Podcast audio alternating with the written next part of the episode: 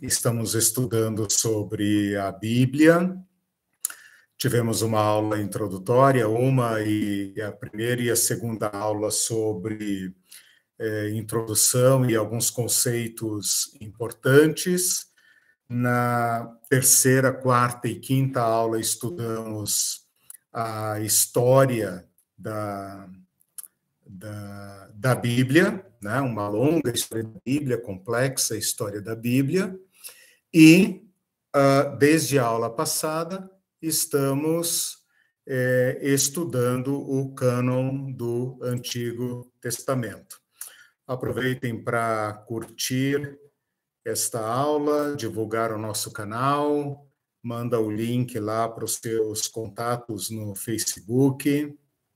Se ainda não é inscrito, se inscreva. Lembra que nós temos um canal também no Spotify, que é Teologia Pé no Chão. Uh, para quem não tem tempo de ficar aqui assistindo a minha cara e pode apenas ouvir. Tudo bem? Uhum. Deixa recado no Facebook. Tá, tudo bem. Então vamos lá, gente. É, nós estamos então estudando o cânon do Antigo Testamento. É, comecei na aula passada, termino nessa aula. E na aula passada, então, eu propus o seguinte: já que vamos estudar o, o Antigo Testamento, é, que é uma Bíblia hebraica, que corresponde à Bíblia hebraica, então nós temos que partir da sua formação original. E por isso eu trouxe aqui a minha Bíblia hebraica, mostrei que o Antigo Testamento, é, na sua forma original, é dividido em três sessões, que a primeira sessão é a Torá, que corresponde ao nosso Pentateuco, que a segunda sessão é Profetas, que corresponde em grande parte aos nossos livros históricos e profetas, quase todos, né? Uh, essa sessão de profetas é dividida entre profetas anteriores, que são os livros que nós chamamos de históricos, né? Josué, Juízes, Samuel e Reis, e profetas posteriores, que são Isaías, Jeremias, Ezequiel e os doze, que são os nossos doze profetas menores. E a terceira sessão é uma sessão chamada Escritos, né, Ketubim, uh, onde se encontram os livros poéticos, alguns livros uh, usados na liturgia, nas festas judaicas, e os livros pós-exílicos, o livro de Daniel e o livro de Crônicas. Né? Então, em grande parte, é, é assim que funciona por que e quando esses livros receberam uma nova organização, feito de exclusão de certos livros dentre o conjunto da, do, das suas escrituras sagradas, ok? Tudo bem até aí? Uhum. O pessoal está achando, chegando. Não, mas a imagem do YouTube não é tão boa quanto a do Facebook. Bom, uh, vamos lá então, né? Fiz aqui uma recapitulação, falei do que nós tratamos na aula passada e hoje, então, eu vou tratar do debate a respeito dos livros, uh, uh, a respeito da entrada ou não dos livros no Antigo Testamento, as etapas de canonização como o texto foi preservado até ser fixado, né? E, por fim, falar um pouco sobre ah, ah, as diferenças entre o cânon da Bíblia Católica e o cânon da Bíblia Protestante. Tudo bem, então? Bom, para a gente estudar a, o acesso ou a inclusão destes livros no cânon do Antigo Testamento, nós vamos dividir os livros disponíveis, os livros existentes, em quatro conjuntos. E são conjuntos que levam nomes técnicos, né? Que eu vou mencioná-los aqui, mas não vou usá-los para não confundir a cabeça de ninguém numa plena sexta-feira happy hour, né? Então, eu vou apenas é, citá-los para que vocês tenham esse conhecimento mas eu vou usar uma linguagem mais simples, Tá? Então, de todos os livros disponíveis na literatura dos judeus, os livros foram classificados para efeito de canonização em quatro conjuntos. O primeiro conjunto é homologomena. Homologomena. Que significa o quê? Livros aceitos por todos. A palavra homologomena com H, é uma palavra grega que significa palavra igual, ou seja, todos aprovam. Então, quando eu disser livros aprovados por todos, eu estou me referindo a esse conjunto de livros homologomena. Homologomena. Homo igual, logomena, de logos, palavra. Então, palavra igual. Todos votaram a favor da inclusão destes livros no cânon, porque reconheciam sua, sua inspiração, sua autoridade, sua autenticidade e, portanto, a sua canonicidade. Alguns livros são chamados antilegomena, antilogomena. Vou usar a palavra logomena para combinar com o primeiro, antilogomena. Então, se o primeiro é homologomena, porque todos votaram sim. Os livros anti-logomena são livros que receberam votos contrários, tá? Anti, contrário, logo, logomena de logo. Então, receberam votos contrários, ou seja, livros que foram submetidos à discussão, à suspeição, a uma análise mais criteriosa, mas por fim foram aceitos no cânon. Ah, foram aceitos. Foram aceitos. Então, é, antilegomena não significa livros rejeitados, significa livros que receberam votos contrários, uhum. mas foram aceitos. Então, numa síntese, numa, numa conclusão preliminar e bem breve, o cânon do Antigo Testamento é formado, o cânon judaico, e o cânon protestante é formado por livros homologomena e antilogomena.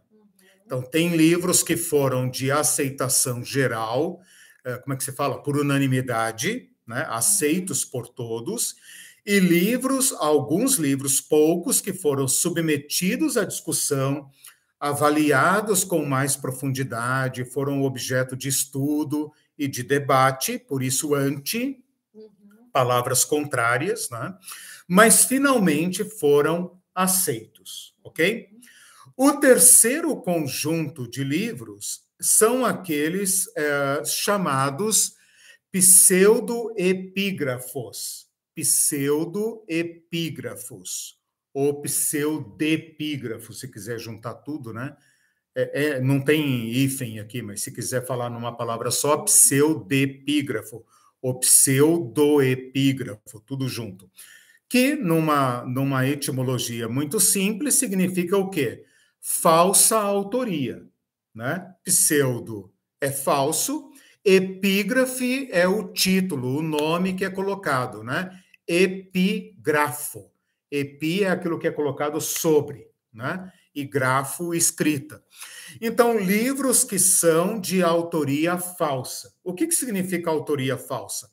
Significa que um Zé Mané escreveu um livro, só que ao invés de colocar eu, Zé Mané, estou escrevendo esse livro, ele fala assim: não, não fui eu, Zé Mané, que escreveu, foi Abraão. Uhum. Né? Como a gente sabe que Abraão não escreveu um livro, esse livro é pseudoepígrafo. Tá? Então, esse é um fenômeno literário que ocorreu na, na, na, no final do Antigo Testamento, no período interbíblico e até no período do Novo Testamento, um fenômeno uh, de produzir material sob o nome, né, como se fosse um pseudônimo, ah, né? Tá. mas sob um nome de uma autoridade judaica. Uhum. Então, você pode entender como um pseudônimo. Não é um pseudônimo porque não se trata apenas de um nome falso mas a intenção era dar autoridade ao escrito judaico, ok? Uh, então, esse é o terceiro grupo. Esse grupo é rejeitado por todos, tá? Então, se o primeiro grupo é aceito por todos, o segundo grupo é, é, é uh, o livro uh, sofreu algum debate, né? Mas foi aceito. O terceiro grupo é rejeitado por todos, tá? tá? Rejeitado por todos. E o quarto grupo de livros uh, é aquele que nós chamamos de apócrifos ou deuterocanônicos, apócrifos ou deuterocanônicos.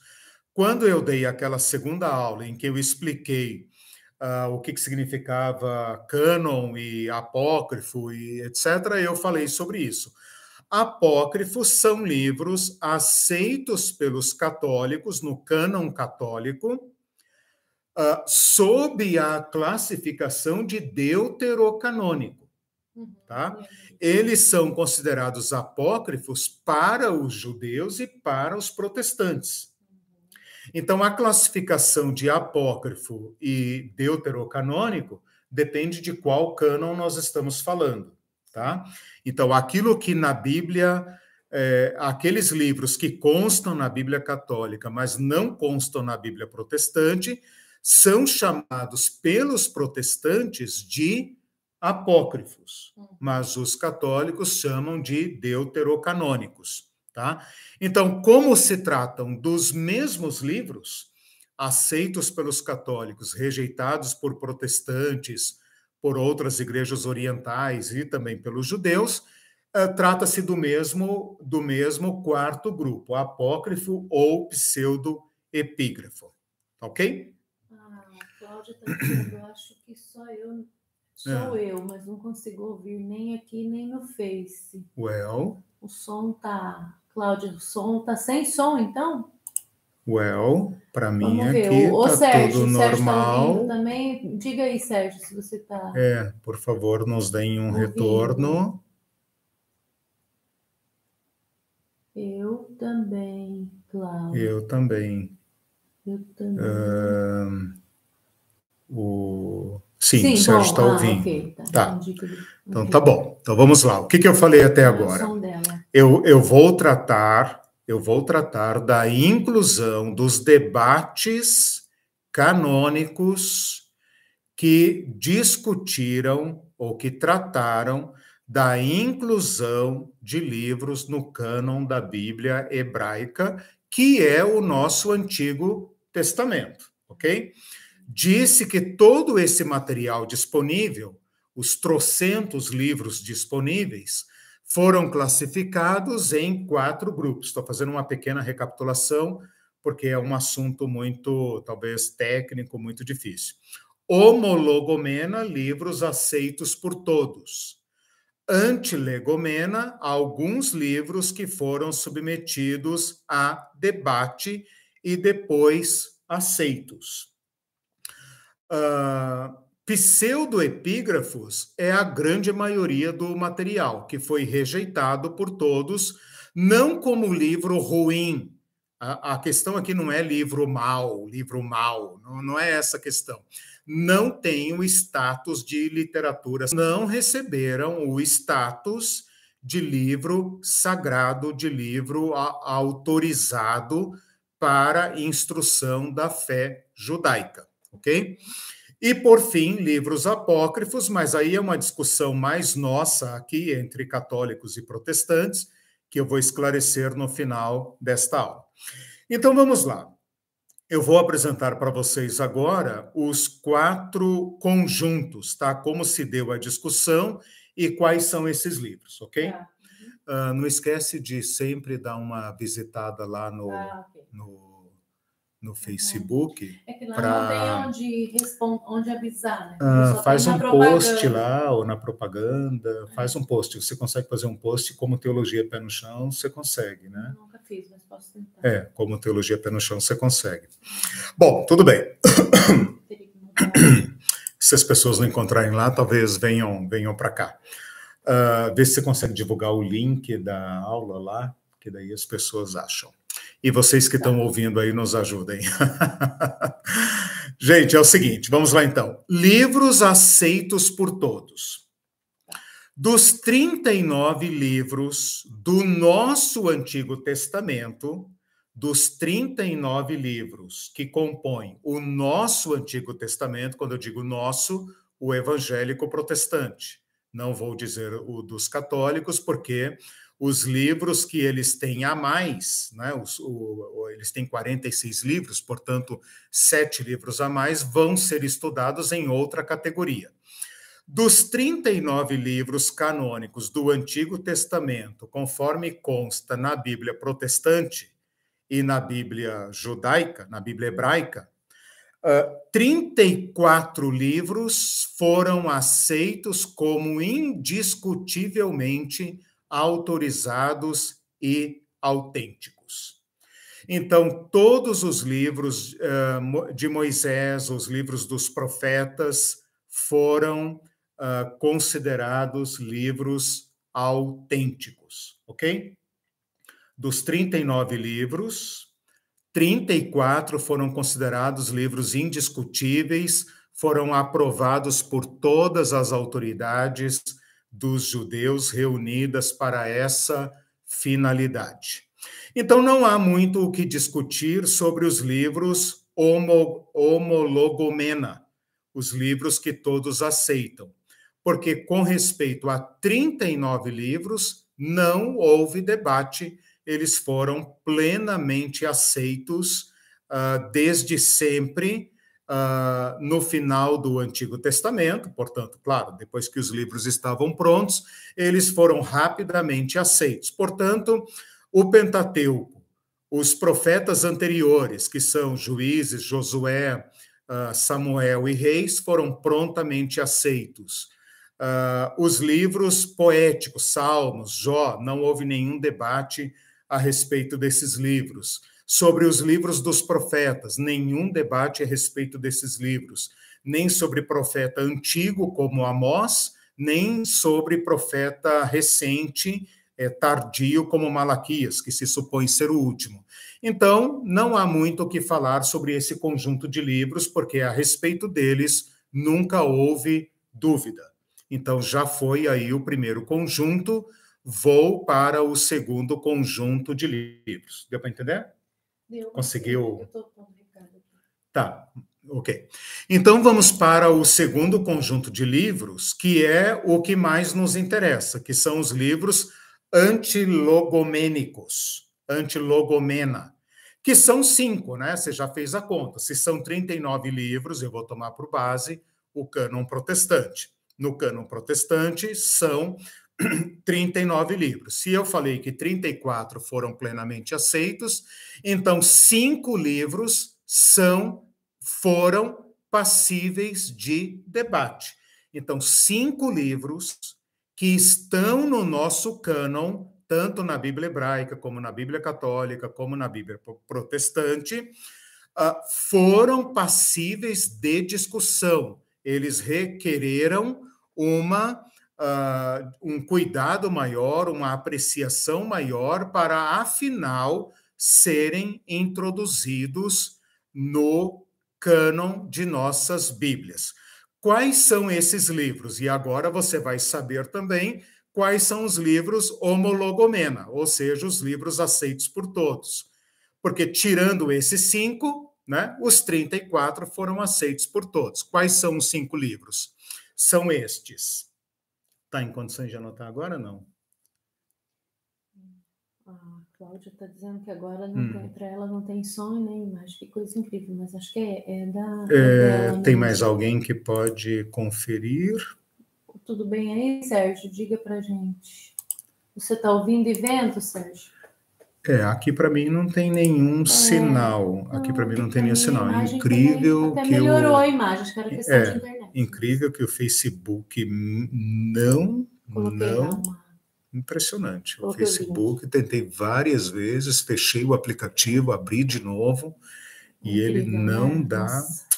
É, vamos lá. Tá, pode falar que eu Tá, os cinco livros, então, que são antilegomena, ou seja, ah, passíveis de tá. discussão, tá. submetidos a debate, porém, afinal, aceitos. São esses. Dois pontos. Esther, Provérbios, Provérbios, Eclesiastes, Cantares e Ezequiel. Olha que interessante. Cinco livros. Primeiro, Esther. Segundo, Provérbios. Terceiro, Eclesiastes. Quarto, Cantares. E quinto, Ezequiel. Significa, então, que todos os outros 34 livros foram aceitos pacificamente, unanimemente. Então, tirando esses cinco, o restante passou na prova, passou de ano, beleza, não ficaram em recuperação. Esses cinco aqui ficaram em recuperação.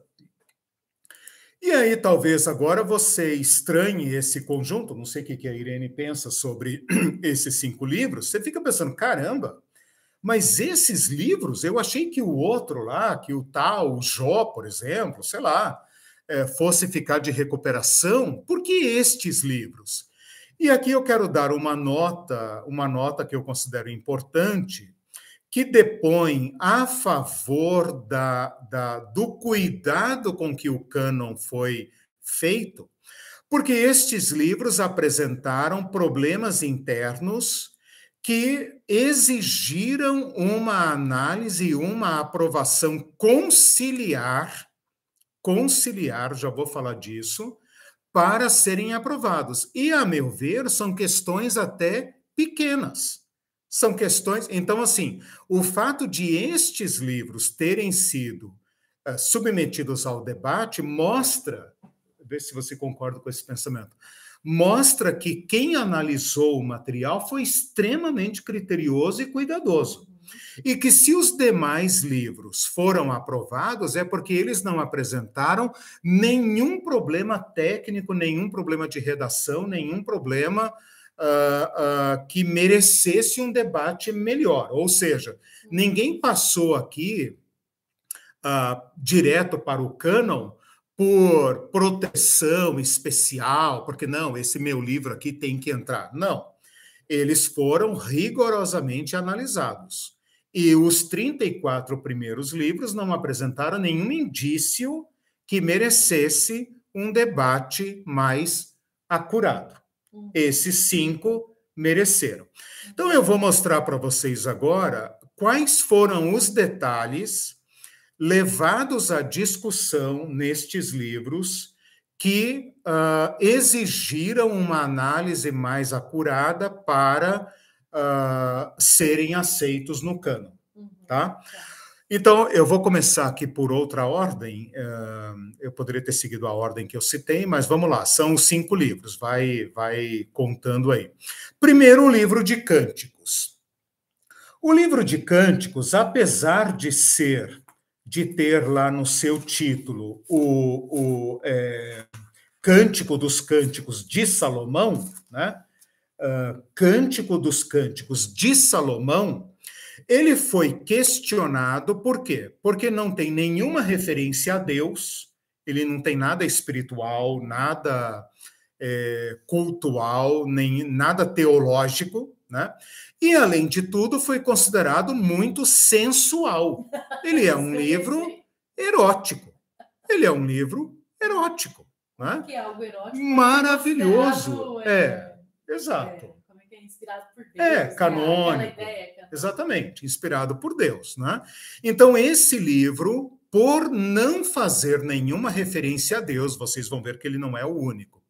E também por ser considerado uh, sensual, ele foi questionado se deveria constar entre os livros canônicos, apesar da, de a autoria ser atribuída a Salomão, e Salomão ter Salmos uh, no livro de Salmos, ser o autor principal do livro de Provérbios e ser o autor tradicional, o, o, o autor uh, uh, normalmente considerado de Eclesiastes.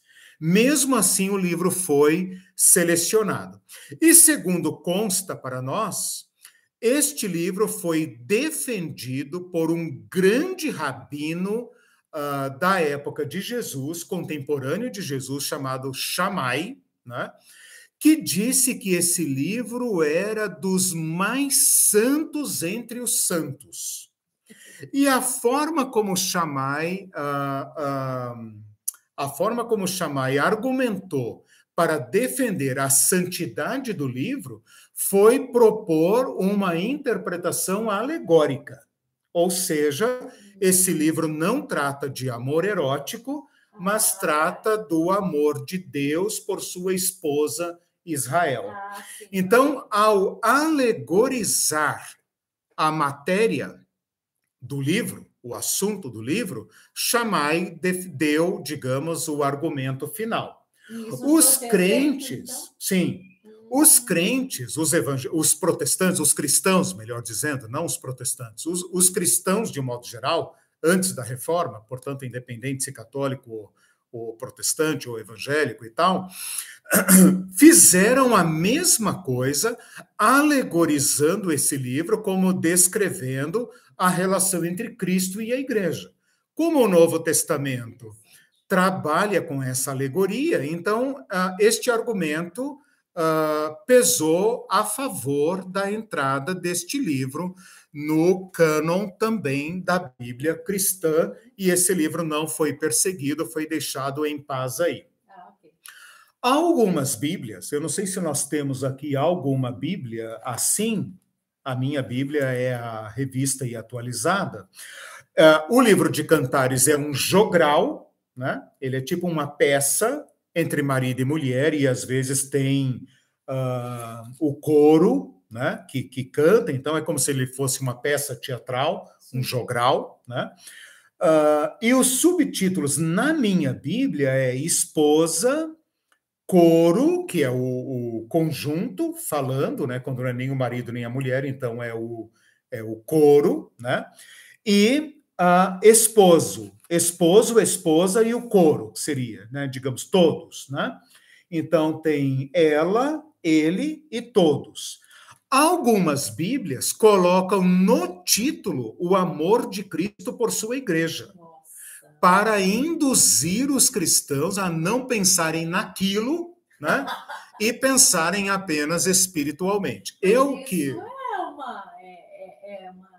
já a interpretação, isso é muito é, ruim, né? É, para você ver como o livro é debatido, é antilegumena. É. Eu que sou professor, né, e fui professor por muito tempo de Antigo Testamento, acho esse livro maravilhoso, né? Uh, uh, sem alegoria, porque alegoria já é um modo de interpretação.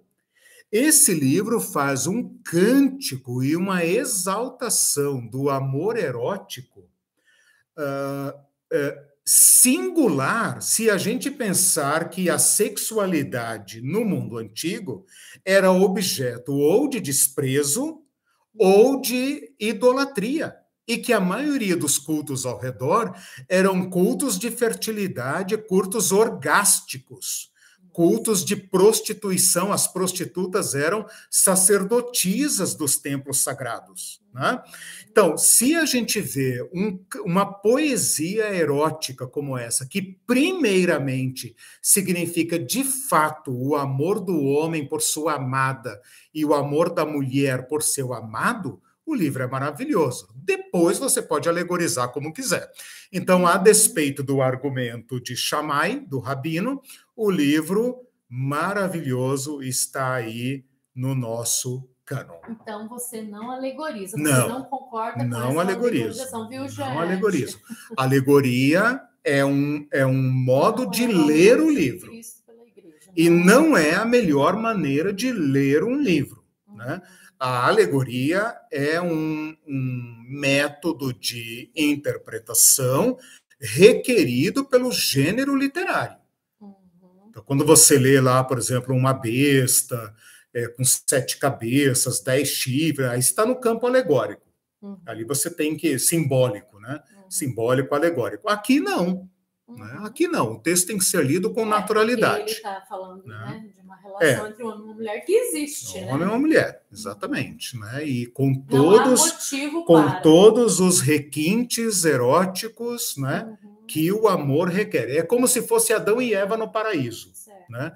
o homem não tem vergonha do seu corpo, a mulher não tem vergonha do seu corpo, ambos se amam livremente, ela, ela se delicia com o amor do marido, o marido se delicia com o amor da sua mulher, e, e não tem não tem nenhum tom de uh, é, constrangimento, nem de culpa, nem de proibição, nem de uh, vergonha no, no, no, no, uh, no amor conjugal. Né? Então, esse é o livro. Bom, vamos para o segundo livro aqui, Eclesiastes. O livro de Eclesiastes é melhor considerado na autoria de uh, Salomão, embora uh, o autor se esconda por trás da palavra que dá título a esse livro, que é a palavra Coelet, né? traduzida de modo bem precário uh, nas nossas Bíblias como o pregador, uhum. o mestre, o pregador. Mas nós não temos uma palavra em português que traduza corretamente esta palavra. Uhum. Então, apesar de o livro ser atribuído a Salomão, ele foi considerado pessimista e cético. Portanto, um livro que não está à altura da fé hebraica. Ele é um livro, uh, às vezes, materialista, às vezes pessimista, cético, ele não vê sentido na vida, né? E nada resolve o problema deste livro, o debate, ele tem uma certa dialética entre uh, ceticismo e hedonismo, a busca do prazer, hum. porque ele intercala pessimismo com vai meu filho, vai meu filho, é, come, bebe, namora, é, entendeu? Curte a vida, porque é o que você tem. É o que você Parece tem. Meio pessimista, assim. Muito pessimista, muito uhum. pessimista. Né? Quase se auto-exclui este livro. Né? Mas, no debate a respeito deste livro, ele foi uh, é, aprovado porque eles chegaram à conclusão que o problema a respeito da leitura desse livro era de interpretação e não de inspiração.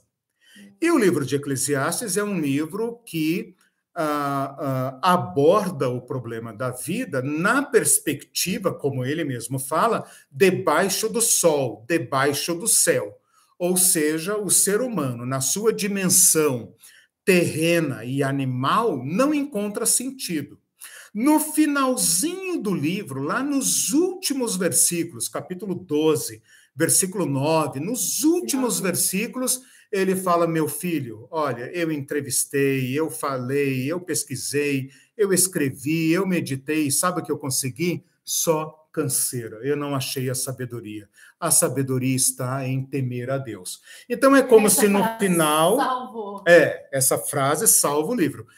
É, é como se no final de tudo ele buscasse a transcendência para acima do sol, para acima. Né? Então, ele aponta um caminho que não fica resolvido no livro de Eclesiastes, mas que uh, uh, problematiza a vida humana e a, a, a dirige à busca de uma resposta. Então, esse livro também, uma vez submetido ao debate, foi aprovado no cânon da Bíblia hebraica e das demais Bíblias. Não tem nenhuma Bíblia que exclui o livro de Eclesiastes. É como se o pessimismo cedesse lugar à fé no final. Isso, isso. Como se tivesse é, descoberto é, Deus. É, né? é, como se fosse um exercício que ele fizesse, um exercício uhum, uh, dizendo assim: olha, se nós olharmos só daqui para baixo, só a nossa dimensão terrena e humana, a vida não tem sentido é necessário abrir-se para a transcendência e buscar sentido em Deus. Uhum. Né? Deus é que dá sentido à vida. Então, olhado desta forma, o livro é magnífico. Né? Eu, eu, eu, eu, me delicio com Eclesiastes, acho um, um livro maravilhoso. Eu, eu, me identifico né, com algumas coisas, assim, eu sou bem uhum. melancólica, daí eu, uhum. eu, me uhum. identifico com um certo pessimismo, né? Uhum. Então, e com a repetição das coisas, é. a rotina. Só né? não pode ficar apenas com Eclesiastes, porque senão ele é, ele é uma é. nuvem escura, é, ele é. Ah, tem certas porções do livro de Eclesiastes, quando ele fala, por exemplo, a vida é um grande vazio a vida é um supremo vazio, é o vazio do vazio. Uhum, a vida é como correr atrás do vento. Uhum. Cara, é, é, a meu ver, uma das mais duras definições da vida que se uhum. pode encontrar na literatura mundial. Quer dizer. Eclesiastes se coloca num nível de pessimismo insuportável. Né? E mesmo assim é um livro que abre o caminho para a entrada de Deus, quando lá no final ele fala: Meu filho, o princípio de tudo é temer a Deus. E esta frase da sabedoria do temer a Deus conecta o livro de Eclesiastes com Jó, com Salmos, com Provérbios, uhum. que é a sabedoria do temer a Deus, ou seja, leva Deus em conta. Uhum. Sem Deus a conta não fecha. Né? Então, aí está o debate a respeito do livro de Eclesiastes. Vamos em frente. O livro de Esther, semelhantemente ao livro de Cântico de Cantares, Cântico dos Cânticos, também não menciona Deus. E se trata de uma história secular. Ele é o único livro uh, que reúne essas duas características. Não menciona Deus de forma nenhuma e se trata de um evento histórico uh, ocorrido no, uh, na Pérsia. Né? Então, não trata da história uh, da Palestina, do, embora, claro, envolva o povo de Deus. Mas ele é um livro tão judaico, tão, tão é, é, ausente de Deus, que ele poderia ter ficado na categoria de outros livros, por exemplo, o livro de Macabeus.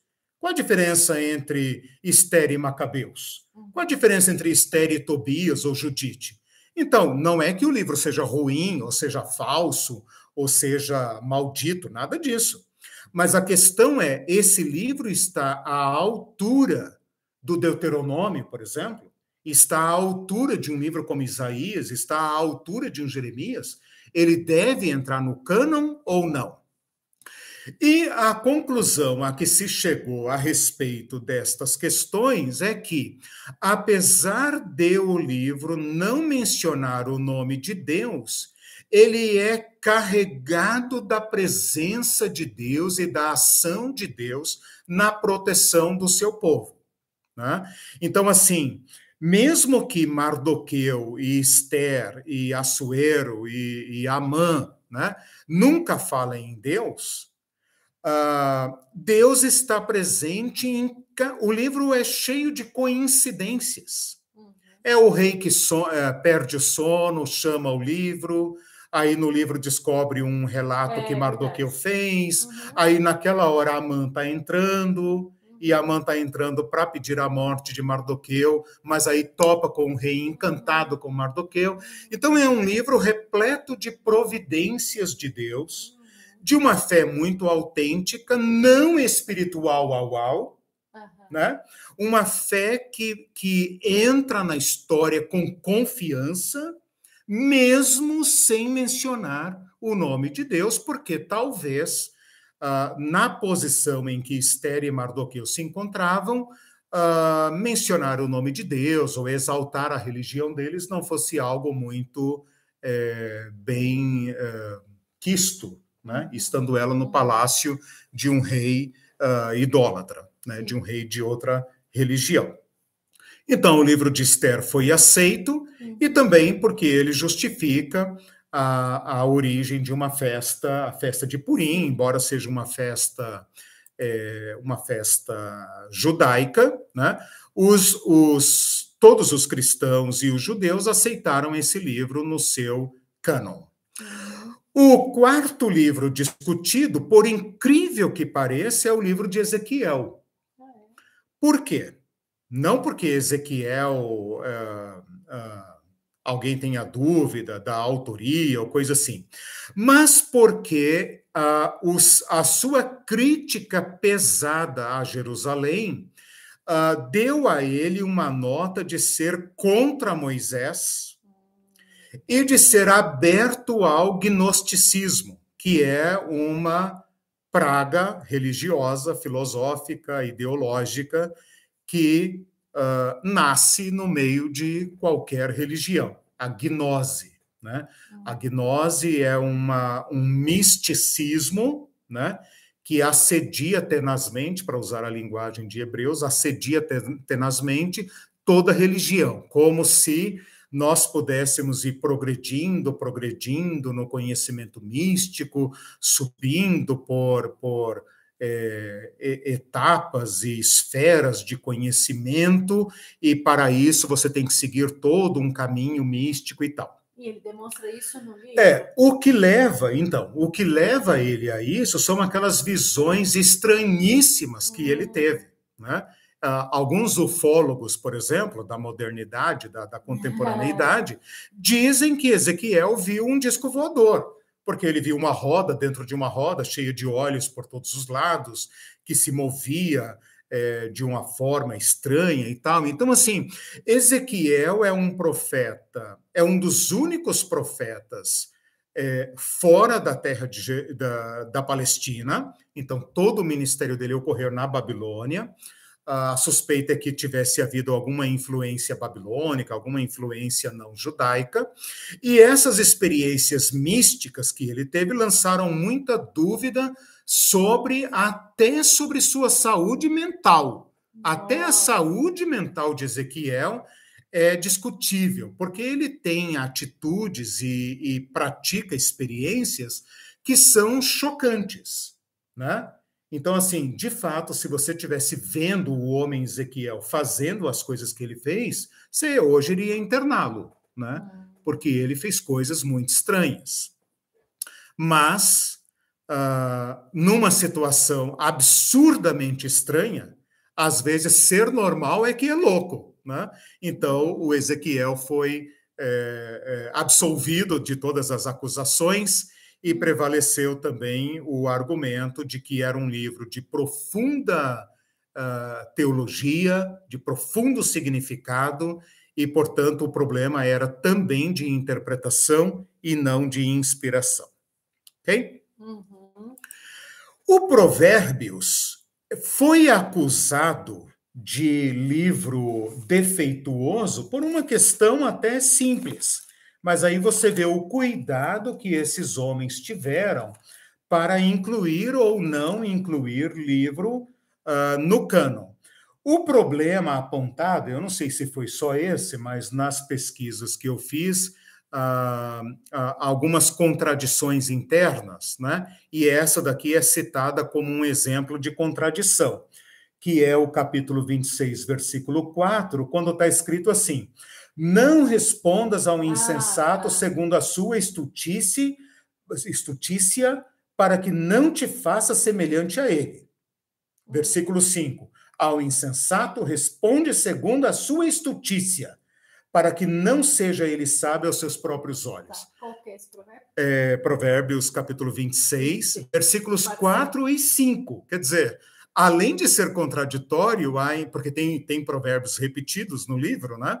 Além de ser contraditório, ainda estão na sequência, são consecutivos, né? E aí, isso pareceu ser uma contradição, portanto, um livro que não dispõe da sabedoria de Deus, da inspiração do Espírito Santo, porque o Espírito Santo não erra, né, irmão? É engraçado né? que eu já usei esse argumento com um pastor que eu tive. Por quê? Porque daí ele veio falar para mim, pra ele veio falar ah, um cara, ele veio ah, falar assim, é, é, a Bíblia fala para não responder o insensato ah, e tal, tal. Aí eu falei assim, mas fala também pra responder. no versículo seguinte que é para responder. Aí ele ficou meio assim, é, ah, é bom. É. Então, a, a resposta para esse tipo de acusação é dar sabedoria. Né? O que é a sabedoria se não dar ao aplicar o conhecimento ao caso concreto? Então, quem vai julgar se deve responder ao estulto ou não é a sabedoria. E aí, precisamente, está a sabedoria. E isso tem a ver com gênero literário, um, um assunto que eu tratei na primeira aula, mas não é objeto desse curso, que é gênero literário. As pessoas interpretam o livro de Provérbios como se fosse mandamento. Não é. É hum. dito de sabedoria. Então, este versículo, estes dois versículos, não são mandamentos contraditórios, são ditos de sabedoria. Quem é que vai decidir se usa o 4 ou 5? A sabedoria. Ah, ok. Então, é do gênero literário. Uhum. É do gênero uma, literário. Uma coisa não nega a outra. Isso. Então, Encerrado a, encerrada a análise desses cinco livros, eu cumpri o segundo grupo, que é o grupo dos livros sobre os quais houve debate se poderiam ser aceitos no cânon ou não. Então, o primeiro grupo é Homolegomena, que é, são os livros aceitos por todos, e terminei agora o segundo grupo, que é o grupo Antilegomena, que são aqueles sobre os quais houve debate, mas no final foram aceitos e integram todas as Bíblias, uhum. tá? Todas as Bíblias contêm esses livros, sem dúvida nenhuma. Então, uhum. não há que discutir sobre a autenticidade ou a canonicidade desses livros. Passo para o terceiro grupo, que uhum. são aqueles livros pseudoepígrafos, tá? que é um fenômeno. Uh, aqui eu vou ser também muito rápido, né? Só para dizer uh, de novo, né? Já dei uma pincelada, só para dizer de novo do que se trata. Trata-se de um fenômeno literário, de uma, uma alta produção literária dentre os judeus, que pega o período interbíblico, então começa no período grego do período interbíblico, ou seja, a partir do ano 200, tá? A partir do ano, do ano 200 antes de Cristo. Então, presta atenção. Estou me referindo ao período interbíblico. O período interbíblico é a gente dá a ele a 400 anos, de 400 uhum. antes de Cristo até o ano 1, é, o ano 1 antes de Cristo. Né? Estou na metade do período interbíblico, no ano 200 antes de Cristo, quando o povo judeu está sob domínio do Egito grego, passando para o domínio uh, da Síria grega, tá? E esta, é, este, este fenômeno literário vai até 200 depois de Cristo. Uhum. Então é um período de cerca de 400 anos com o nascimento de Cristo no meio, ou seja, 200 para trás, 200 para frente. Uhum. Tá? E houve uma grande produção de literatura. Talvez porque os judeus estivessem é, tranquilos, talvez porque estivessem em contato com a filosofia grega, talvez porque quisessem defender sua religião, por diversos motivos, os judeus entraram numa fase de elevada produção literária. E quando você tem uma elevada produção literária, você tem que ser criterioso com a seleção, certo? Então, nesse período, diversos livros vão surgir em nome de grandes personagens da história hebraica, para conseguir se inserir, conseguir se inserir na, uh, na religião judaica. Então, é aquilo que eu brinquei no início. Em vez do cara falar, eu, Zé Mané, uh, tive uma visão. Aí o cara vai pensar, cara, quem é você, seu Zé Mané? Mas se o cara falar assim, testamento de Abraão, que Abraão deu ao seu filho Isaac, e Isaac passou para Jacó, etc. Opa! Esse livro tem que ser lido, ele é de Abraão. Então você tem livro de Abraão, de Moisés, de Isaías, você tem uh, dos doze patriarcas, você tem de Enoque, você tem de Adão, você tem centenas de livros desse período que todos eles têm essa característica. Atribuem autoria a uma personagem. Qual o objetivo? Uh, obter para esse escrito uma autoridade, um certo respaldo, uma certa aceitação. Seria como hoje uma pessoa usar um pseudônimo, né? Uh, usar um pseudônimo, sei lá, famoso. Seria, por exemplo, eu, ao invés de escrever uma peça teatral, escrever com o nome de Shakespeare. E as pessoas dizem, cara, essa obra foi escrita por Shakespeare. Né? Uhum. Porque se, se eu falar que foi escrita por Shakespeare, que foi descoberta lá no porão do museu uhum. da, da, da Grã-Bretanha, não sei o quê, do palácio, papapá, as pessoas vão prestar atenção, pelo menos. Depois elas podem falar, não, isso aqui não tem características, isso aqui é uma fraude. Mas se eu disser que fui eu que escrevi, quem vai dar bola, né? Então é mais ou menos esse o fenômeno que aconteceu. E esse evento é importante, por quê? porque existe uma suspeita de que este fenômeno entrou em certos livros da Bíblia. Né? Então, alguns livros da Bíblia, vou dar um exemplo: o livro de Daniel, por exemplo, é considerado por muitos estudiosos liberais como sendo pseudoepígrafo. Ou seja, não foi Daniel que escreveu, foi alguém que escreveu com base na tradição de Daniel, com base no nome de Daniel, na fama de Daniel. Né? Evidentemente, eu não defendo essa postura, eu entendo que Daniel produziu material, uh, embora, como eu falei na aula passada, alguém possa ter dado o toque final, a edição final. Né?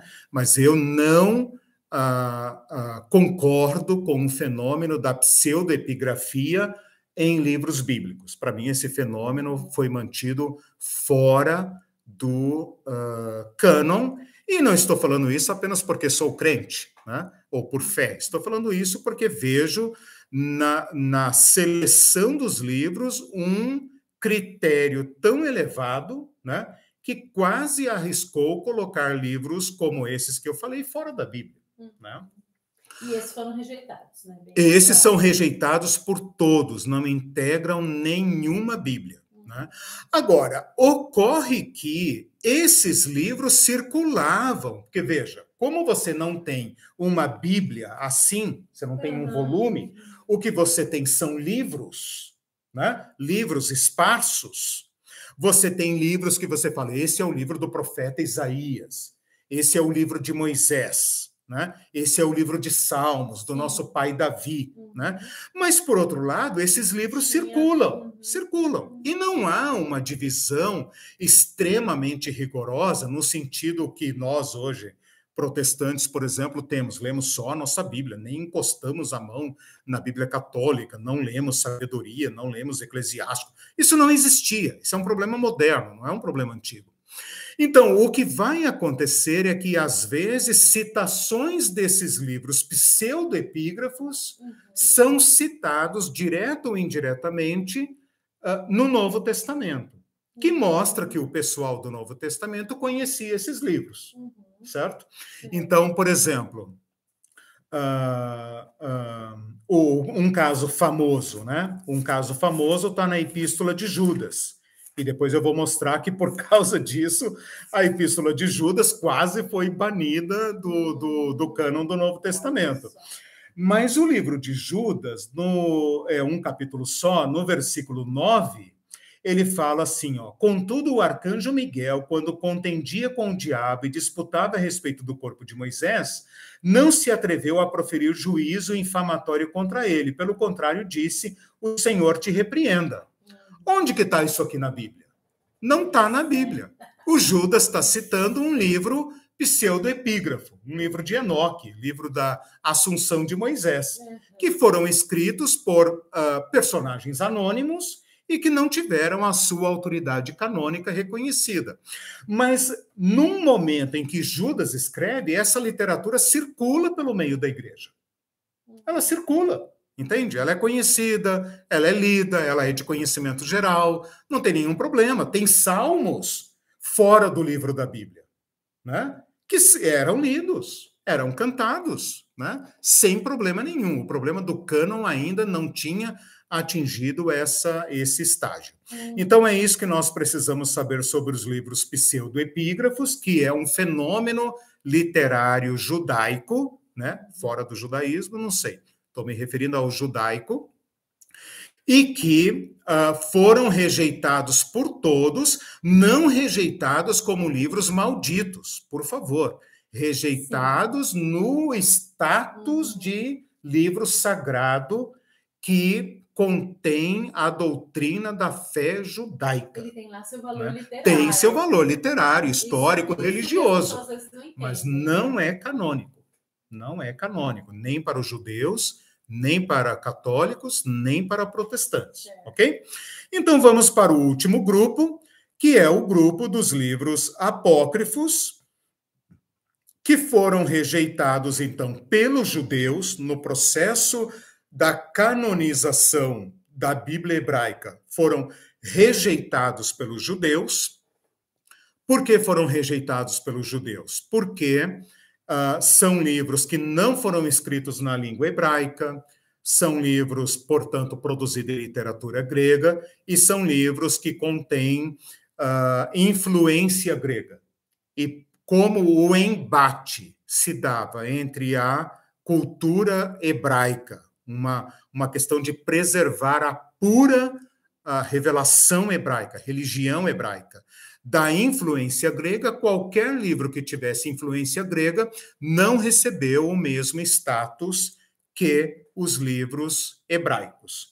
Então, esse, essa foi a linha de corte. Mas okay? todos foram escritos na língua grega, então? Todos, for, hum, todos esses todos apócrifos, apócrifos são livros é, da língua grega esse, pelo menos, é um dos critérios, né? Macabeus, uhum.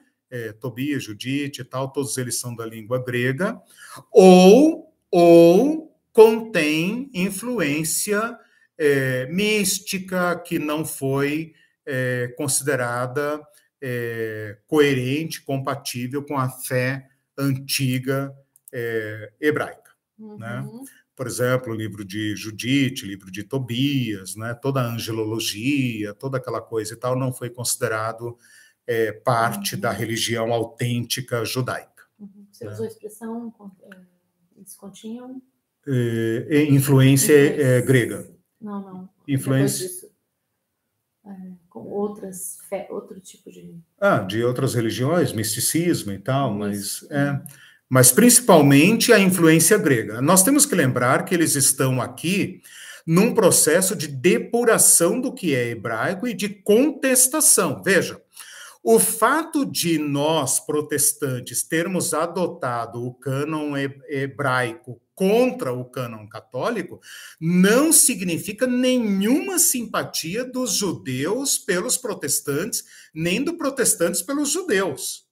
O fato de nós termos adotado o cânon uh, judaico, hebraico, tem muito mais a ver com a nossa divergência em relação ao catolicismo medieval do que qualquer simpatia pelos judeus. Os judeus fizeram, os judeus estabeleceram o cânon do Antigo Testamento contra nós cristãos é, foi, foi para barrar a nossa, a nossa, o nosso uso da, da Bíblia deles, que eles fizeram esse trabalho de canonização do seu material. Por exemplo, os cristãos usavam a Septuaginta. Eles, em, em contrário a nós, né, é contra o uso que os cristãos faziam uh, da Septuaginta, é que eles depuraram o seu cânon e fizeram sua própria tradução da Bíblia hebraica para o grego, para deixar a Septuaginta com os cristãos, com esses livros que eles não aceitavam, né? os livros é, apócrifos que eles não aceitavam, e para se separar de nós. Então, isso tem que ficar muito claro, né? que a divergência entre o nosso cânon com a Bíblia católica é um problema recente e que o fato de os evangélicos e protestantes terem adotado o cânon da Bíblia hebraica não significa nenhuma simpatia especial pelos judeus e nem os judeus por nós. Né? É apenas uma, uma forma de fundamentar a nossa posição na polêmica com os católicos. Né? Uhum. Mas eu vou mostrar para vocês que isso é muito recente. Então, quais são esses livros? São os livros de, deixa eu ver se eu lembro aqui, os sete, né? Tobias e Judite, primeiro e segundo Macabeus, uh, eclesiástico, sa sabedoria, está faltando um. Qual que é? é Tobias, Judite, primeiro e segundo Macabeus. É, não, não. É, eclesiástico, sabedoria. Nossa, está faltando uma. Ah, o Baruque. Baruque. Está ah, faltando o Baruque. O Baruque. Mas, além disso, acréscimos no livro de Esther, as orações que faltam, as orações que eu disse que faltam no livro de Esther, foram acrescentadas em grego, né, na, na versão em grego, então são considerados acréscimos. E no livro de Daniel tem, se não me engano, uh, dois capítulos, né, eu não estou com a Bíblia aqui agora, dois capítulos, que é Bel e o Dragão, ah, Susana e não sei o quê, tem umas tradições ali e tal, que foram acrescentadas a esta cópia é, grega do, uh, do, do, livro de Daniel. Eu não sabia que eles eram escritos em, gregos e que isso foi, em grego e que isso foi fundamental para. Foi um dos critérios. Uhum. Foi um dos critérios. Bom, eu passo agora então a falar rapidamente para vocês sobre as etapas de canonização, né? Eu, eu mostrei para vocês o debate a respeito dos livros para mostrar como o conjunto de livros chegou ao que é hoje. Uhum. Né? Agora eu quero mostrar rapidamente para vocês na história as etapas dessa canonização. A primeira etapa eu vou situar lá em Esdras, porque Esdras começa um processo de cópia e ensino dos livros sagrados. Então, a partir de Esdras, há toda uma tradição de escribas profissionais uhum. para copiar e preservar os livros. Ah, pode ser é, pós-exílico. Uhum. Pós-exílico. Esdras e o pós, Esdras no pós-exílico, né? E essa fase, essa fase vai então do ano 400 antes de Cristo, tá? Até o ano 200 depois de Cristo. Essa profissionalização dos escribas. Eles chegaram a um ponto de cuidado. Isso já na época de Jesus. Eles chegaram num ponto de cuidado que eles contavam as palavras e as letras e colocavam no final do rolo. E cada cópia que era feita, eles contavam palavras e letras para ver se no final batia com a soma de palavras e letras. E se não batesse, eles destruíam a cópia. Então, isso mostra um extremo cuidado na produção de cópias, né? desde Esdras, do pós-exílico, até 200 depois de Cristo. Veja que ao falar 200 depois de Cristo, eu estou falando já daquele período de alta produção literária, de uhum. produção rabínica, né? A segunda etapa, a uhum. segunda etapa que é muito importante, é a etapa do Concílio de Jânia, que eu já falei para vocês, que ocorreu no ano 100 depois de Cristo, tá? Concílio de Jânia, ano 100 depois de Cristo, tá?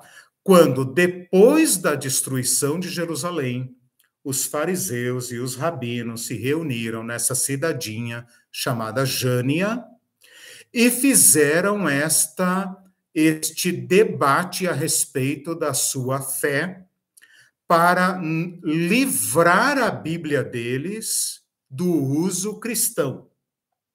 Então, os cristãos estavam fazendo com o Antigo Testamento o que Jesus tinha feito, uma interpretação cristã do Antigo Testamento. Os judeus, contra nós, contra os cristãos, resolveram uh, purificar suas escrituras de qualquer influência cristã. E, portanto, nesse concílio, no ano 100, eles deliberam a respeito do cânon. Então, aquelas discussões que eu apresentei para vocês sobre homologomena, antilogomena, apócrifo e tal, batem no ano 100. Não significa que elas foram feitas no ano 100, mas significa que do ano 100 não passa, porque no ano 100 isso foi resolvido, ok? Uhum. Do ano 100 para frente, eu estou falando etapas da canonização, tá. ok? Do ano 100 para frente, nós entramos na era talmúdica, na produção do Talmud, tá? Então, essa seria a terceira etapa, tá? Na era talmúdica. A era talmúdica, ela vai do ano 200 até mais ou menos o ano 500, tá? Que é uma gigantesca produção rabínica a respeito da depois fé de depois de Cristo. Da, nós já estamos depois de Cristo, Sim. tá? De 400 a 200 depois Sim, de Cristo, tá 100, tá. isso, depois do ano 200 ao ano 500. 500. Então, do ano 200 ao ano 500, nós temos uma grande produção literária de comentários, de explicações, de discussões, de debates a respeito da lei e tal. E essa é a fase talmúdica. É a fase que vai resultar na elaboração do Talmud. Lá pelo ano 500, os judeus já têm isso consolidado nesta mega obra chamada Talmud. Tá? Talmud. Então, o Talmud é um trabalho gigantesco, centenário de reflexão judaica a respeito das suas escrituras, tá? E o que resulta disso é teologia, debate, uhum. é, jurisprudência, etc, etc. De modo que, de modo que a religião judaica é uma religião hoje mais talmúdica do que escriturística, porque é o Talmud que diz como o judeu tem que entender as escrituras. Você atribuiria isso ao, a, a ter isolado as crenças cristãs, ter esse, Sim. Né, e foi uma influência disso. N eles tiveram que se apegar, voltar lá é, na, na, na, nas, nas raízes isso. e excluir o cristianismo não apenas isso, hum. esse é um ponto, não apenas isso, mas o fundamental, talvez até mais importante, é a queda de Jerusalém e a perda do templo, hum. que obrigou os judeus a reinventarem a sua religião. Hum. O que vai resultar desse trabalho rabínico é uma religião sem templo, portanto, é outra religião. Certo. É outra religião. O templo era a, a, o, o, local da religião judaica. Uhum. O, o, judaísmo ter sobrevivido sem templo, sem sacerdócio, é uma ginástica Mas fenomenal. Você acha que o Talmud, então, teve um grande papel nesse sentido, porque ajudou a estabelecer essa, essa, essa religião sem templo? Exatamente. O Talmud é a consolidação de toda essa produção literária dos rabinos que vai des desembocar no ano 500. Hum. A partir do ano 500, nós entramos num quarto período, que é o período massorético, com dois hum. S's Massora. Massora, tá? Uh, Massora. Esse Ra pode ser com um acento ou com um H no final, aí depende de como. É, texto, massorético, digamos, é o, é o adjetivo, né? Uhum. Mas massorético é adjetivo de massorá. Uhum. Massorá. Como né? escreve, então, massorá?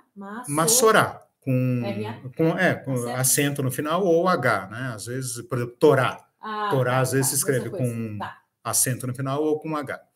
Então, Massorá. Quem são os Massorás? Ou quem são os Massoretas? Ou a escola de Massora? É uma classe de escribas judeus que se dedicaram à recuperação do texto da Bíblia hebraica. Eles são muito, muito importantes. É impossível estudar o Antigo Testamento sem mencionar o texto massorético. Por quê? Eles vão fazer um trabalho de crítica das cópias, eles vão comparar manuscritos e manuscritos infindáveis, vão decidir qual é o texto mais confiável, qual é o texto correto, qual é o texto mais antigo. Então, esse é um trabalho de crítica tá? Crítica no sentido de comparação de manuscritos, crítica textual. Eles vão fixar a nova grafia do hebraico, e isso é importantíssimo para o estudo do Antigo Testamento, tá? Porque eles até então tinham uma língua hebraica consonantal. O que, que significa consonantal? Só tem consoantes. As vogais, os sons vocálicos, você sabe de memória. Como eles precisavam garantir o texto exato, o texto correto, o que, que esses maçoretas fizeram? Criaram uh, sinais diacríticos, o nome técnico é sinais diacríticos, porque não são letras, né? uhum. né? O, o, alfabeto hebraico usa letras próprias. Uhum que não são do nosso alfabeto, então a gente não pode falar que eles criaram vogais. Eles criaram sons vocálicos. Hum. Então, por exemplo, uma palavra como massorá, vamos supor que você tem o M, o S e o R. Como é que você lê essa palavra MSR? Não tem como ler. Não tem como ler. Eu poderia ler. Não, tem os sons vocálicos. Hum. Mas, então, você tentou ler apenas as consoantes. Uhum. Os sons vocálicos você sabe de memória. Ao, ao olhar aquelas consoantes, você sabe de memória, porque você leu, você aprendeu, e você sabe como pronunciar. Só que corria o risco de alguém pronunciar, por exemplo, massorá, e outro pronunciar messorá, e outro pronunciar missuré, por exemplo. Com as mesmas vogais, três pronúncias diferentes. Esse povo queria garantir, garantir a pronúncia correta. Como que eles fizeram isso? Criando sinais diacríticos. Esses sinais diacríticos são tracinhos, pontinhos em cima ou embaixo do hebraico, né? Então, é o nome técnico para esses sinais ah, tá, que, que devem ser lidos, devem ser lidos como sons vocálicos e acentuação. Hum, tá. Então, por exemplo, a letra A, A, E, uhum. E, I, O, U, I, né? Todos esses sons vocálicos, eles criaram sinais diacríticos que são tracinhos e pontinhos né?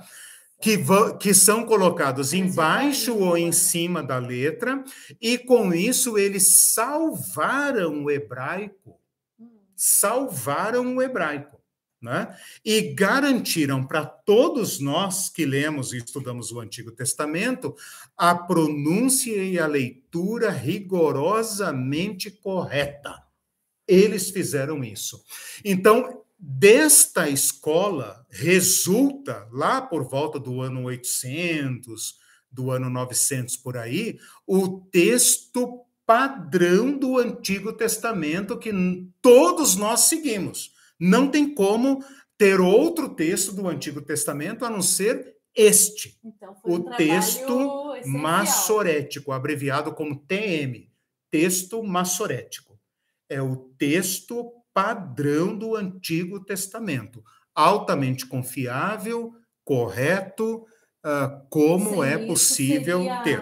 Passível de erros, de Sem isso, a gente não saberia. Uh, veja, como que nós. Vamos supor que os hebreus modernos perdessem essa tradição. Por alguma guerra, por alguma praga, por alguma coisa e tal, esses peritos fossem mortos. Uhum. Como que os outros hebreus, os judeus, que nem falavam mais o hebraico, uhum. saberiam a pronúncia correta. Uhum. Então, o Antigo Testamento estaria profundamente prejudicado, nós teríamos acesso a ele apenas por meio de tradução. Então, uhum. foi por causa dos massoretas, do texto massorético da escola Massorá, que nós temos acesso hoje a um texto hebraico de confiança. Né? E o quinto estágio, o quinto estágio maravilhoso, pula então lá dos anos 900 para os anos 1900, né? quer dizer, pula mil anos de história e chegamos às ruínas e aos manuscritos do Mar Morto. onde foram encontrados todos os livros do Antigo Testamento, manuscritos de todos os livros do Antigo Testamento, exceto Esther, que não significa grande coisa, né? Pode ser que não tivesse lá, etc. Não significa grande coisa, mas o livro de Esther não foi encontrado. Todos os outros livros foram encontrados e comparados com o texto massorético. E a, o resultado é qual?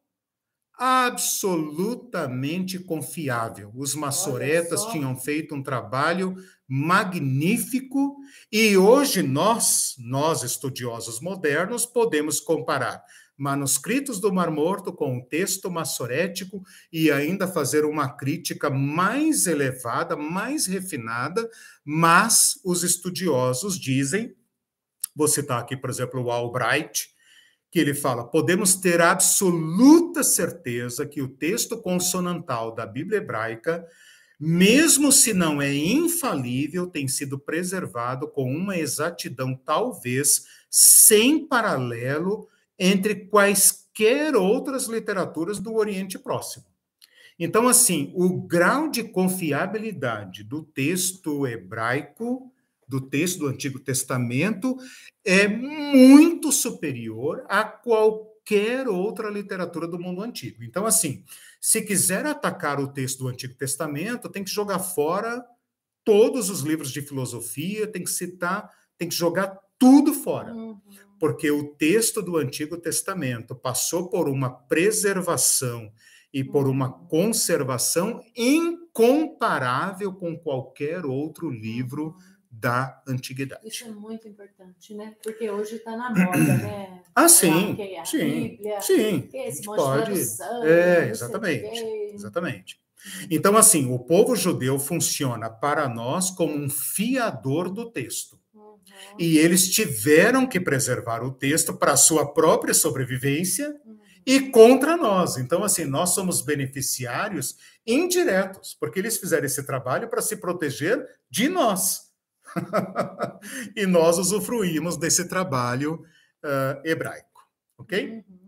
Último ponto da aula, muito rapidamente, muito rapidamente, apenas para mostrar para vocês a diferença entre o cânon protestante e o cânon católico. Bom, antes de entrar nisso, tá? Uhum. Então, eu falei na aula passada que o, o Antigo Testamento hebraico é traduzido em três sessões, porque essa é a formação original. Ocorre que nos anos 280 e bolinha, antes de Cristo, a Bíblia hebraica foi traduzida para o grego. E na tradução para o grego, os livros foram arranjados de forma diferente.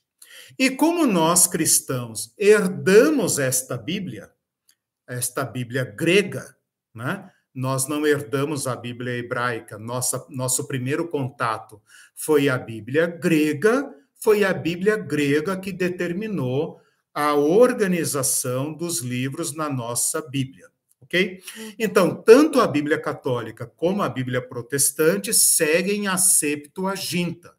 Então, se você se perguntar por que, que a nossa Bíblia está organizada numa ordem diferente da Bíblia hebraica que nós estudamos na, na aula passada, ou por que esta ordem e não outra? Por que, que na Bíblia hebraica o último livro é Crônicas e na nossa é Malaquias? A resposta é por causa da Septuaginta, que organizou os livros numa outra, numa outra divisão. Uhum. E todos nós cristãos herdamos esta Bíblia. E católica não, no caso. Todos os cristãos, católico ah. e protestante, seguem a mesma ordem da Septuaginta, que é a Bíblia grega. É que você falou diferença entre o cano Não, não, agora, agora eu vou falar. Ah, com ah, respeito à tá, tá. ordem, tá. Uhum. com respeito à ordem, católicos e protestantes seguem a Bíblia é, grega, okay. Septuaginta ok? Então, aquele formato ficou com os judeus. Nós, cristãos, todos, orientais, ortodoxos, é, protestantes, evangélicos, católicos, todo mundo segue a divisão da Bíblia grega, que é lá do ano 280 antes de Cristo, a Bíblia usada pelos uh, cristãos, inclusive por Jesus, ok? Uh, vamos lá então. Agora, uh, eu vou apresentar então, então, feita essa essa análise, vou apresentar agora o cânon da Bíblia católica, tá? O Antigo Testamento na Bíblia Católica tem 46 livros, 39 que todos nós concordamos e sete livros considerados deuterocanônicos. 39 mais 7, 46. Bíblia Católica. O Pentateuco tem os mesmos cinco livros: Gênesis, Êxodo, Levítico, Números, Deuteronômio. Então, Pentateuco é igual, tá? Os livros históricos têm 16 livros e a Bíblia protestante tem uh, uh, 16 livros, uh, inclui. Uh, nossa, na minha conta aqui eu não coloquei. Tá, peraí. É, eu não coloquei o número de livros da Bíblia protestante, mas é só, é só fazer a conta, né? 16 livros, menos um, dois, três, quatro. A nossa tem 12, então, né? Exatamente. A Bíblia protestante tem 12, a Bíblia católica tem 16, tá? Por que tem 16? Porque inclui Tobias, Judite, primeiro e segundo Macabeus, tá? Então, são livros históricos, quatro livros que a Bíblia católica tem a mais no conjunto dos livros históricos. Então, enquanto a Bíblia protestante tem 12 livros, a católica tem 16, uhum. quatro a mais. Quais são os quatro? Tobias, Judite, primeiro e segundo Macabeus, tá? E mais inserções em Esther. Livros poéticos, nós temos cinco, a, a Bíblia Católica tem sete, porque ela inclui o Eclesiástico e o Sabedoria. Apesar do nome, eclesiástico e sabedoria não são de Salomão, são de um período interbíblico, comprovadamente. Ninguém quer falsear nada. Né? Então, o livro de Eclesiástico é de um tal Jesus Ben Sirá, e o livro de sabedoria também é pós uh, é, é pós-exílico do período interbíblico.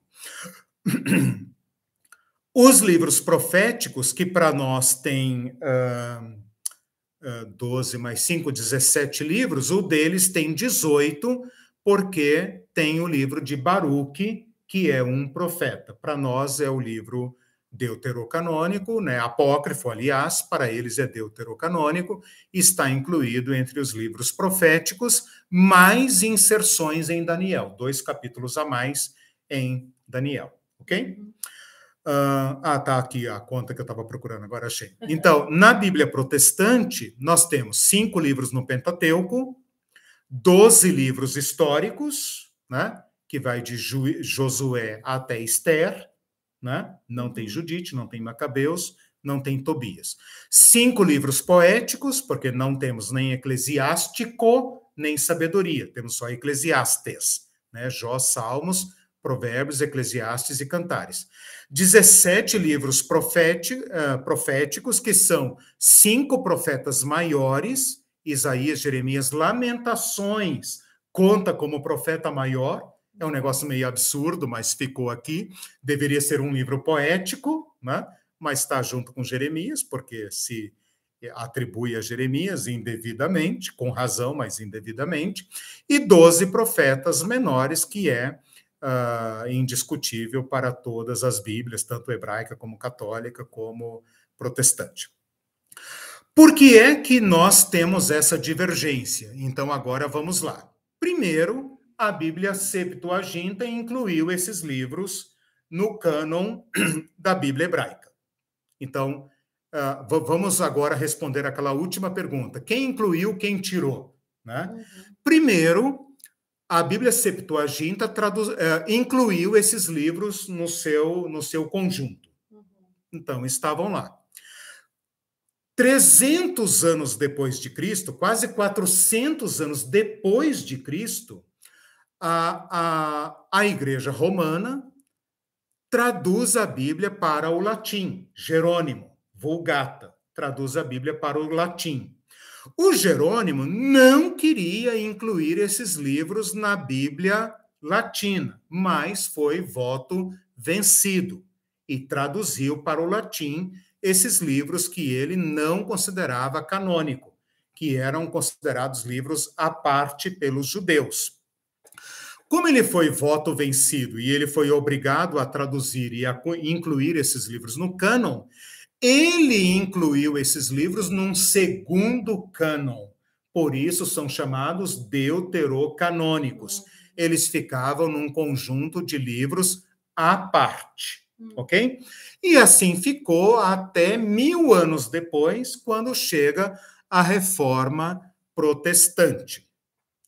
O que acontece na reforma protestante é que os católicos passaram a usar estes livros, especialmente Tobias e Macabeus, para defender doutrinas, como, por exemplo, a doutrina do purgatório, que os protestantes não aceitavam, certo?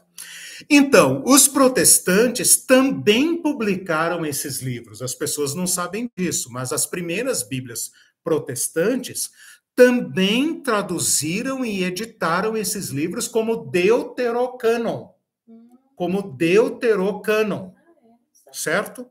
Até o ano 1700, 1800, até Antonte, né? Até 1800 e pouco, esses livros eram parte da Bíblia protestante como deuterocanon. Mas eles eram objetos de discussão, por quê?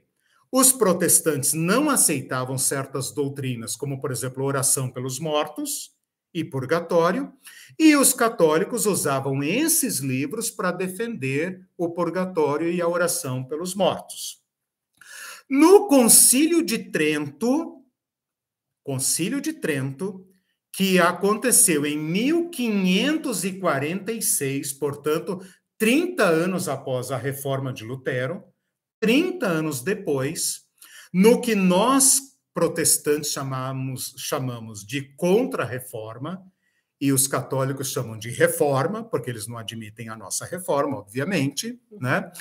Eles publicaram um documento dizendo o seguinte, abre aspas, se alguém não aceitar como sacros e canônicos estes livros na íntegra, com todas as suas partes, como era costume serem lidos na Igreja Católica e como se encontra na antiga edição da Vulgata Latina e desprezar ciente e premeditadamente as, pres, as preditas tradições, seja anátema, é seja excomungado. Então, o Concílio de Trento tirou a divisão e passou a considerar a aceitação desses livros obrigatórias.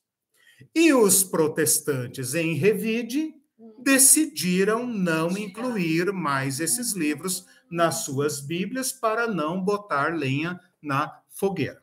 Então, se alguém perguntar, ah, os católicos enfiaram livros na Bíblia, ou os crentes tiraram livros da Bíblia, nenhuma coisa nem outra. Né? Nenhuma coisa nem outra. Nem ninguém entrochou nada na Bíblia, nem ninguém arrancou nada da Bíblia apenas fizeram uma definição diferente do que significa cânon e do que tem status canônico e, portanto, autoridade final para debater questões de fé.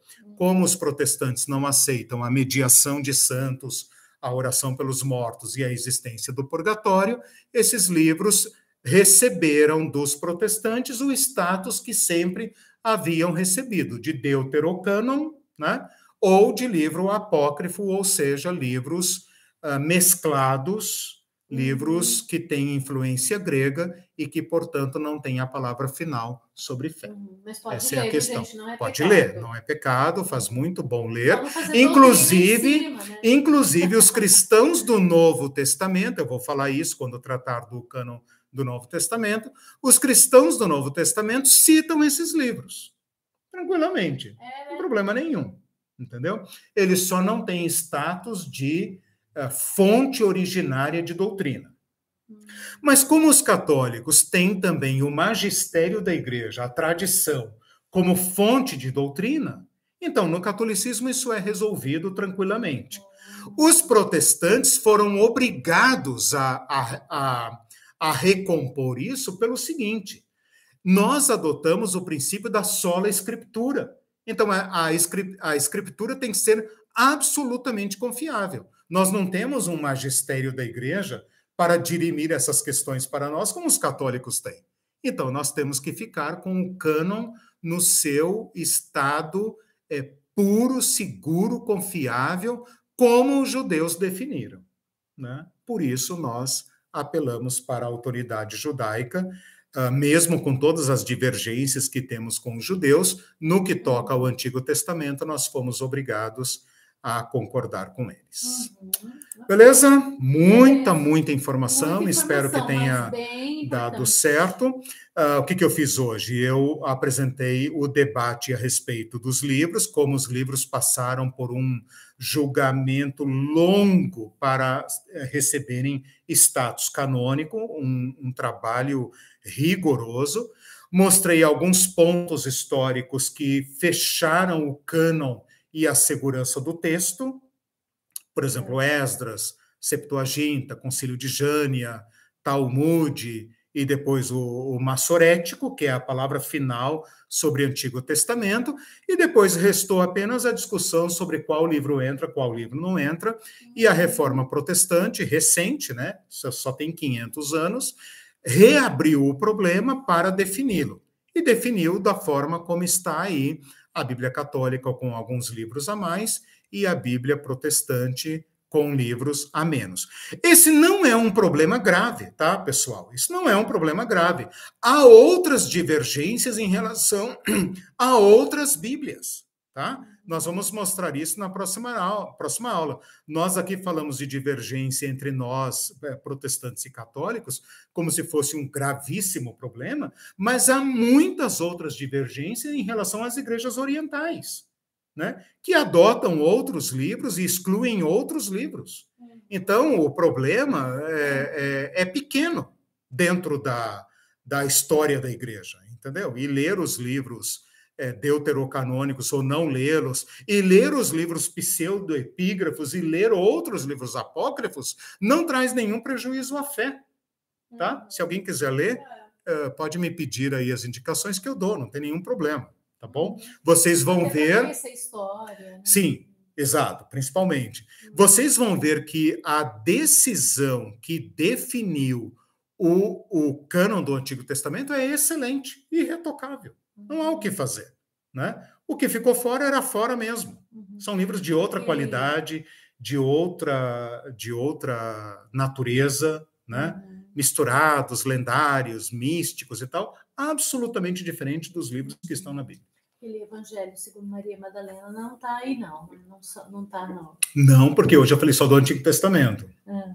Próxima aula eu vou falar do Novo Testamento. Ah. Então, evangelhos, ah, apocalipses vai... e tal, é Novo Testamento. É. Uma onda com. Né? Ah, sim. Não, aí é Novo Testamento. Tanto que eu separei três aulas por Novo Testamento. Uhum.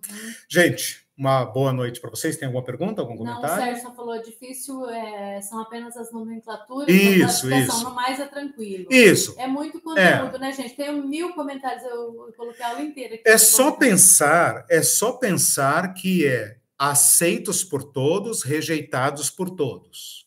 Né? Uhum. Se você gravar que são livros aceitos por todos, livros uhum. que foram debatidos e aceitos, livros que são rejeitados por todos e livros que são aceitos por um, rejeitados por outros, você poderia fazer a mesma classificação em termos de aceitação e rejeição. Sim. Então, alguns livros são aceitos por todos. Alguns livros foram debatidos, inicialmente rejeitados, depois aceitos. Alguns livros são rejeitados por todos, alguns livros são aceitos por um, rejeitados por outros. Uhum. Então dá, dá para trocar por isso, né? Sim. Critério de aceitação e rejeição. Até depois, quando dá, dá você for mesmo. olhar os comentários, eu tá. coloquei cano, divisão em quatro conjuntos, mas não é bem isso, porque um dos conjuntos foi rejeitado. Então é isso, na formação. Na formação, isso. Não é no beleza. tá, gente? Não tá. sei se consegue. Não, beleza. Depois vocês veem também as minhas anotações. Gente, boa noite para vocês. Tenham um, gente, ótimo fim de semana. semana. A Irene está aqui dando tchau. Eu acho que eu não peguei tua mão, né? No início da aula. Ah. Não peguei ah, tua mão. Sabe por quê? Por ah. causa da confusão. Ah, é, a confusão. E nos vemos no domingo na aula sobre Igreja e Reino de Deus. Boa noite. Boa noite, gente. Nossa, amor, que luta é, é a internet.